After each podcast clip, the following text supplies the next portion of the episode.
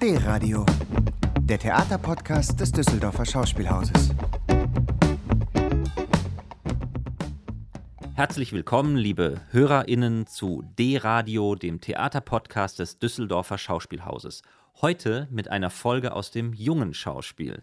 Es geht um eine neue Uraufführung am 19.09. mit dem Titel Rausch, ein Glückstrip von Gregory Cars und Ensemble. Mein Name ist David Brückel, ich bin Dramaturg am jungen Schauspiel. Und hier ist Salia Shagassi, ich bin Theaterpädagogin am Düsseldorfer Schauspielhaus. Hallo David. Hallo Salia. Wir sprechen heute miteinander über die Produktion und die Entwicklung des Stücks. Möchtest du vielleicht erst einmal kurz in wenigen Worten Gregory Cars, den Regisseur, vorstellen? Sehr gerne. Gregory Cars ist ein belgischer Theatermacher. Er ist Schauspieler und Regisseur. Er hat eine eigene Theaterkompanie, eine der renommiertesten Gruppen der belgischen Theaterszene, nämlich Nevsky Prospekt. Mhm. Und am jungen Schauspiel hat er bereits das Geheime Haus und die internationalen Koproduktionen Odyssee und Obisike, das Herz einer Löwin inszeniert. Nun also in der Spielzeit 2021 Rausch, ein Glückstrip. Man beginnt ja meistens mit der Planung schon viele, viele Monate bevor die Proben überhaupt beginnen. Wie hat es bei euch angefangen? Wovon seid ihr ausgegangen? Und wie ist es zu dem gekommen, was es heute ist? Tatsächlich haben wir vor ungefähr zwei Jahren angefangen, über Rausch zu sprechen, also mhm. über die Inszenierung mit, und über das Thema, mit dem wir uns auseinandersetzen wollten in einer Zeit, in der Rausch jederzeit möglich war, ja. als alles gefeiert wurde. Und im Laufe der letzten Monate hat sich die gesamte Welt um uns herum grundlegend verändert. Ja. Und Rausch und Ekstase und Kontrollverlust sind nicht mehr so ohne weiteres möglich. Wir haben damals schon einen gedanklichen Ausgangspunkt gewählt, mhm. der so als Inspiration, nicht als Textvorlage, sondern nur wirklich, um davon ausgehend ein bisschen herumzuspinnen, diente. Ja.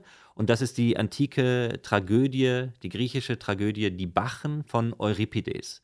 Und darin gibt es den Gott der Ausschweifungen, der Ekstase und des Wahnsinns und des Weines, Dionysos, und er schart um sich viele Menschen, mit denen er orgiastische Partys feiert. Klingt gut. Und in Theben gibt es einen Herrscher, der heißt Pentheus, und dem ist das ein Dorn im Auge. Mhm. Er möchte nicht, dass die gesamte Gesellschaft so außer Kontrolle gerät und er verbietet diese ganzen äh, Kontrollverluste und äh, droht mit harten Strafen.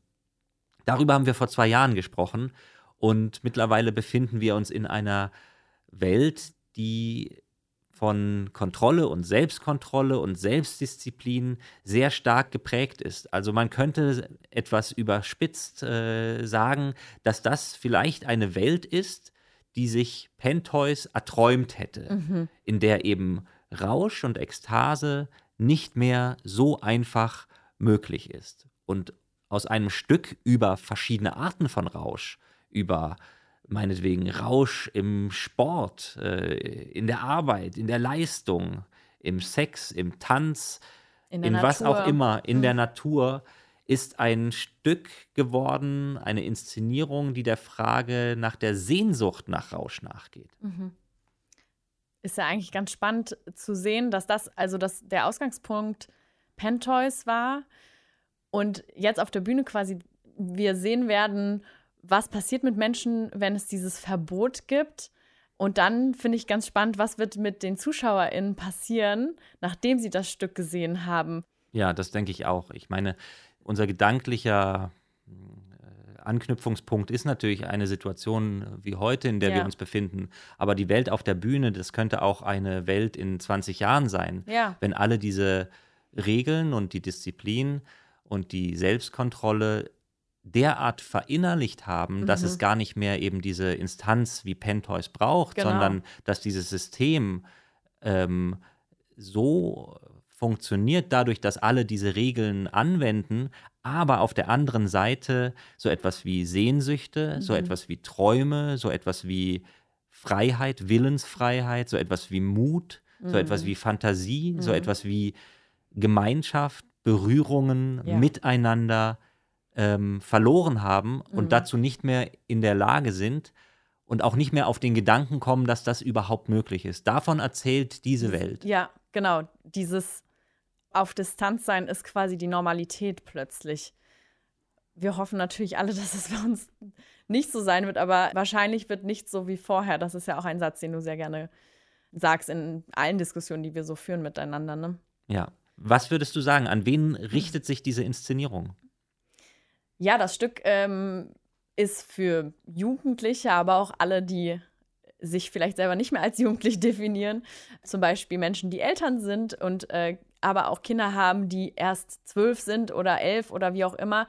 Ich glaube, dass es durchaus möglich ist, in Begleitung von Erwachsenen oder einfach Menschen, die vielleicht mal bei einer Frage zur Seite stehen können oder so, auch in jüngeren Jugendlichsein ähm, möglich ist, dieses Stück zu gucken. Und auch wenn man danach, also das ist ja so ein Irrglaube, dass man meiner Meinung nach zumindest, dass man im Theater alles verstehen muss. Ich glaube, auch wenn danach ganz viele Fragen im Kopf sind und man Bilder nicht direkt interpretieren konnte oder so, ist es völlig gut, weil umso besser eigentlich, dass man sich danach noch länger damit beschäftigt.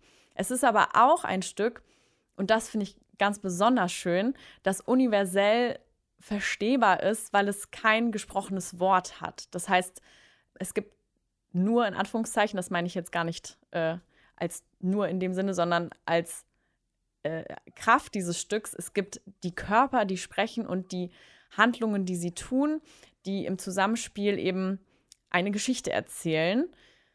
Auch wenn die natürlich verschieden interpretierbar ist, weil es eben nicht das Wort noch braucht, das es klar definiert oder so. Das finde ich so spannend daran, sodass auch Menschen, die vielleicht nicht Deutsch als äh, Muttersprache sprechen, nicht frustriert aus dem Theater gehen, sondern vielleicht total, ähm, ja, freudig, berauscht, wie auch immer. Und da sehe ich eine große Chance drin, dass das sehr, sehr viele Menschen sehen, auch Menschen, die gehörlos sind.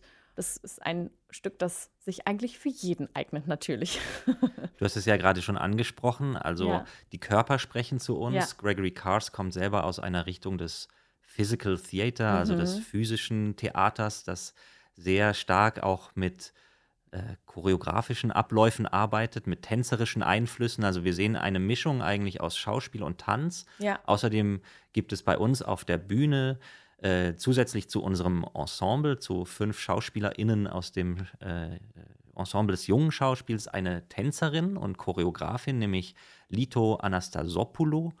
Und äh, sie ähm, hat diesem Abend eben auch noch eine zusätzliche Form gegeben. Mhm. Und ähm, das ist auch ein bisschen die Ästhetik des Abends, die eben sehr stark über eine Körpersprache funktioniert.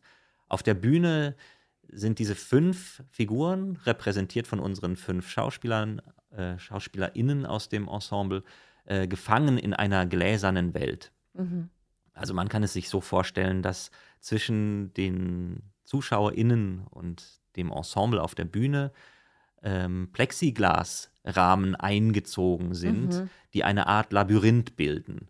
Und wir lernen diese fünf Figuren bei ihren Alltagsroutinen mhm. kennen, bei den immer gleichen Abläufen jeden Tag. Der ganze Abend erzählt dann vier Tage aus dem Leben dieser Figuren. Und in diese Welt hinein kommt irgendwann ein etwas, ein Wesen, ein unbekanntes etwas, das diese Figuren, du hast es vorhin schon angesprochen, ja. verändert, etwas mit sich bringt, in ihnen etwas weckt, was sie vielleicht lange vergessen haben, mhm. Sehnsüchte und Bedürfnisse, und ihnen aber auch gleichzeitig zeigt, was jenseits dieser gläsernen Wände existiert. Mhm. Nämlich auch Rausch und Ekstase. Mhm. Und Mehr wollen wir an dieser Stelle nicht verraten, aber ja. es ist auf jeden Fall eine prägende Erfahrung, die diese Figuren machen, ja. nach der auch der Alltag und das bisherige Leben nicht mehr so fortgesetzt werden können. Ja. Was würdest du sagen, hat diese Welt, die wir auf der Bühne sehen und diese Abläufe mit der Welt von Jugendlichen zu tun? Mhm. Ja, ich finde es für Jugendliche also auch wenn die Figuren auf der Bühne erkennbar älter sind und jetzt keine jungen oder nicht durchweg junge Personen darstellen, fand ich ganz spannend die Antwort von einem Schüler letzte Woche. Äh, hatten wir einen Probenbesuch einer Premieren, unserer Premierenklasse von der Dieter Forte Gesamtschule und der sagte, ja, irgendwie war es langweilig. Ich habe so gemerkt, deren Leben ist voll langweilig, aber es war spannend zuzugucken. Das finde ich ist auch die Kraft dieser Figuren. Die stellen ein langweiliges Leben irgendwie dar. Und dann, ähm, aber sie machen das eben total spannend, genau durch diese choreografischen Physical Theater Elemente. Ähm, und das ist etwas, glaube ich, was Jugendliche auch kennen. Sie, also, oder wir alle, wir alle befinden uns wahrscheinlich mehr Zeit, als wir wollen, in unserem Alltagstrott und kommen da nicht so richtig raus. Und manchmal, ich glaube, das ist das Spannende genau, dass wir es oft gar nicht merken, dass wir da drin sind und dadurch gar nicht merken, was für Sehnsüchte haben wir eigentlich, was will ich vom Leben oder was will ich auch nur an diesem heutigen einen Tag, was will ich in diesem einen Moment, will ich mal ausbrechen. Und dann ist eben die Frage, wie komme ich dazu, dass ich das merke und dann auch, was muss passieren, damit ich mich das traue? Kann das nur aus mir heraus entstehen? Oder brauche ich auch immer einen Anreiz von außen? Das kann ja auch sein. Ich glaube, das ist bei jedem Mensch ganz verschieden. Und vor allem auch, was die Sehnsucht ist. Du hast vorhin schon verschiedene Räusche beschrieben. Das kann eben alles Mögliche sein.